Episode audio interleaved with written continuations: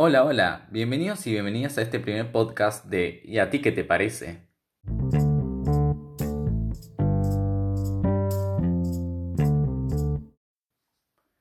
En nuestros episodios estaremos hablando del mundo fascinante de la ciencia y cómo ella ha cambiado la vida de las personas, aunque muchas veces nos parezca imperceptible o que no nos demos cuenta de sus efectos.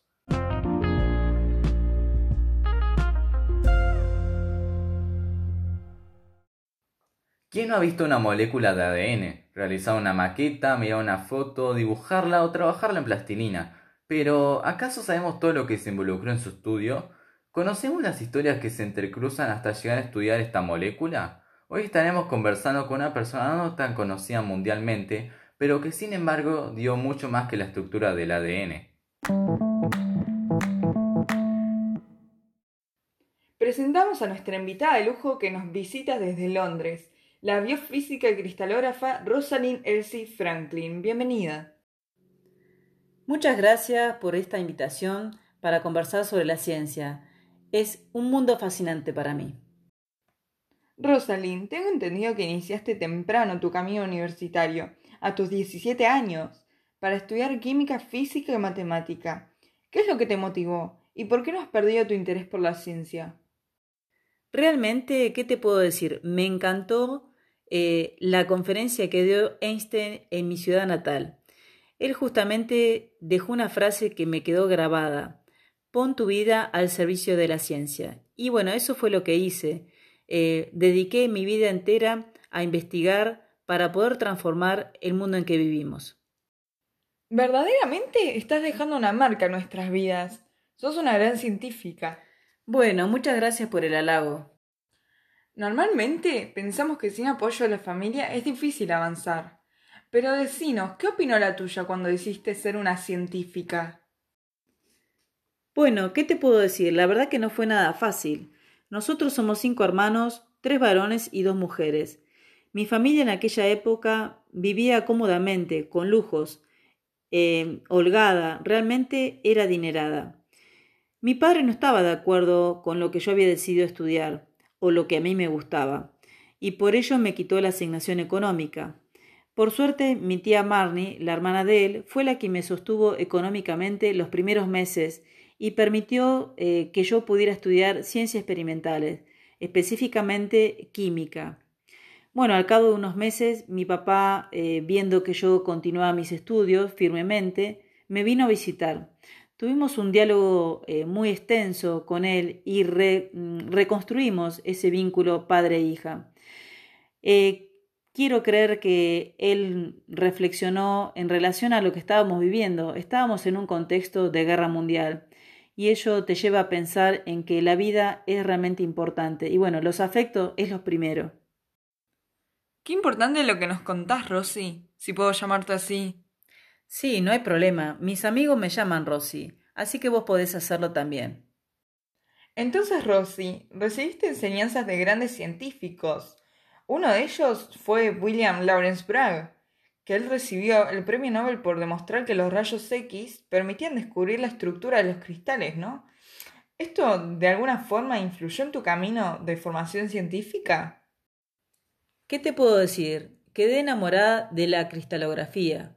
Cuando Bragg descubre la estructura de la molécula de un cristal y puede ubicar sus átomos, quedé maravillada con esta materia extremadamente pequeña y estudiada en tres dimensiones. Realmente me fascina. Gracias. La verdad que en aquella época investigar no era nada fácil. Contábamos con instrumentos muy precarios. También pude trabajar con el físico-químico Ronald Norrish, aunque él era un hombre muy malhumorado y la verdad que menospreciaba a los becarios.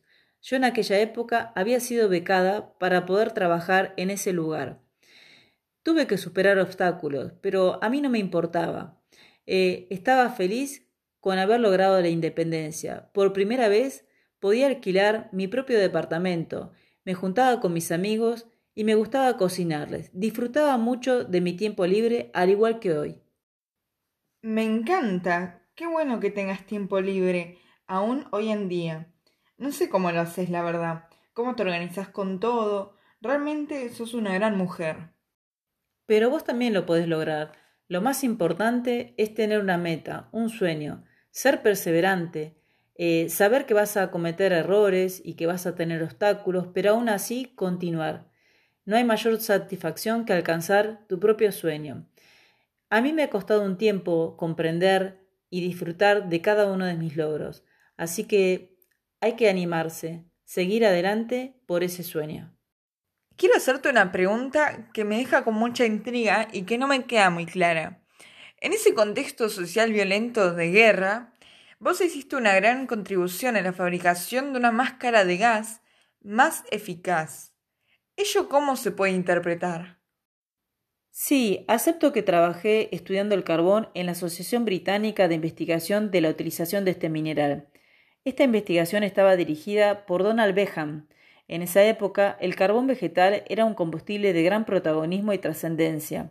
Se empleaba como filtro de la máscara de gas.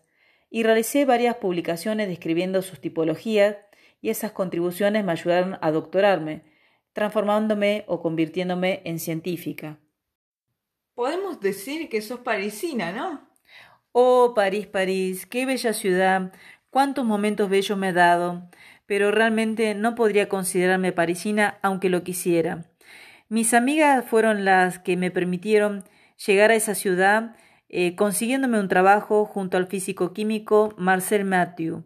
Con él realmente desarrollamos técnicas innovadoras y relevantes para la ciencia, como la difracción de rayos X, que hoy conforma la cristalografía de rayos X. Soy tan inquieta que al lado de él pude ir mejorando procedimientos que me llevaron a otras investigaciones que más tarde pude publicar.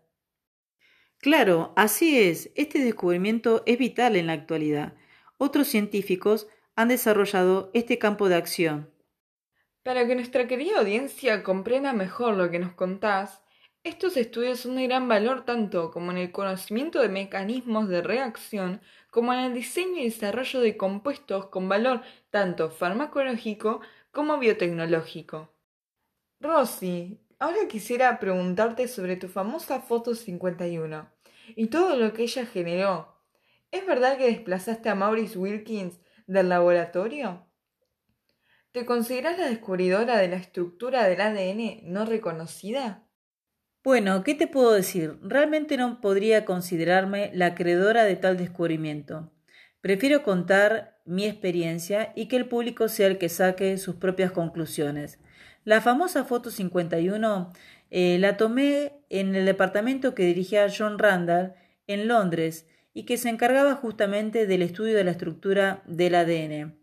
La realicé con un difractómetro de rayos X eh, que lo había mejorado personalmente y mi estudiante, el entusiasta Raymond Collins, me estuvo ayudando.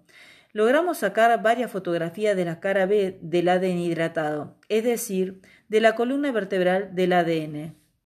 Ahora, en esa época también James Watson y Francis Crick estaban estudiando la estructura del ADN. Ellos intentaban realizar un modelo tridimensional. Hicieron una primera prueba, pero no reflejaba la realidad. Entonces Wilkins, eh, quien nunca me confirmó esto, le enseñó mis fotografías a Watson eh, y entre ellas estaban las famosas fotos 51. Ellas eran decisivas para mostrar la estructura del ADN. Bueno, en ese momento yo no había publicado nada y en la sociedad eh, las mujeres mm, todavía seguíamos teniendo un perfil bajo. sin embargo, ellos dos publicaron antes que yo yo realicé una publicación de manera tardía, pero no fue tenida en cuenta, así que decidí abocarme a otras tareas de investigación y empecé a investigar el virus del mosaico del tabaco y el poliovirus. Rosy, tengo una última pregunta para vos en esta linda conversación que estamos teniendo. Hace poco, una estudiante de 14 años, Annika Chevrolú, parece haber encontrado una fórmula para frenar al coronavirus. Supuestamente descubrió un compuesto que puede acoplarse al virus SARS-CoV-2, inhibiendo su capacidad para infectar a las personas. ¿Qué pensás vos sobre su edad y sobre su descubrimiento? Realmente me parece maravillosa, una joven con un gran potencial. Hay que estimular desde la niñez la curiosidad y el amor por el mundo, pues ello permite mm, desplegar las habilidades y talentos que uno tiene, acrecentarlos y dar lo mejor de uno a los demás. Hay que recordar las palabras de Einstein, poner tu vida al servicio de otros. Muchísimas gracias a nuestra querida biofísica Rosalind Elsie Franklin por habernos relatado con tanta pasión sus pasos por la ciencia y cómo ellos dejaron huellas en los demás, en ella y en nosotros. Gracias a todos ustedes por esta linda conversación que hemos tenido y por este noble reconocimiento. Nos estamos viendo. Bueno, queridos y queridas amigos y amigas de este podcasting, donde nos hemos permitido viajar en el tiempo y traer al presente a esta maravillosa científica Rosalind Franklin, quien el 16 de abril de 1958 falleció en Londres, pero sus investigaciones han colaborado a construir y a mejorar la ciencia. Nos despedimos y en el próximo encuentro de ¿Y a ti qué te parece? traeremos otros descubrimientos, historias o noticias que te sorprendan en la voz de Mirta Elena Benítez y sus colaboradores Agustina López y quienes habla Santiago López. Déjanos tus comentarios y sugerencias en las redes sociales y en nuestro canal de YouTube ¿Cuánto sabemos de ciencia? Nos seguimos encontrando. Hasta pronto y gracias por escucharnos.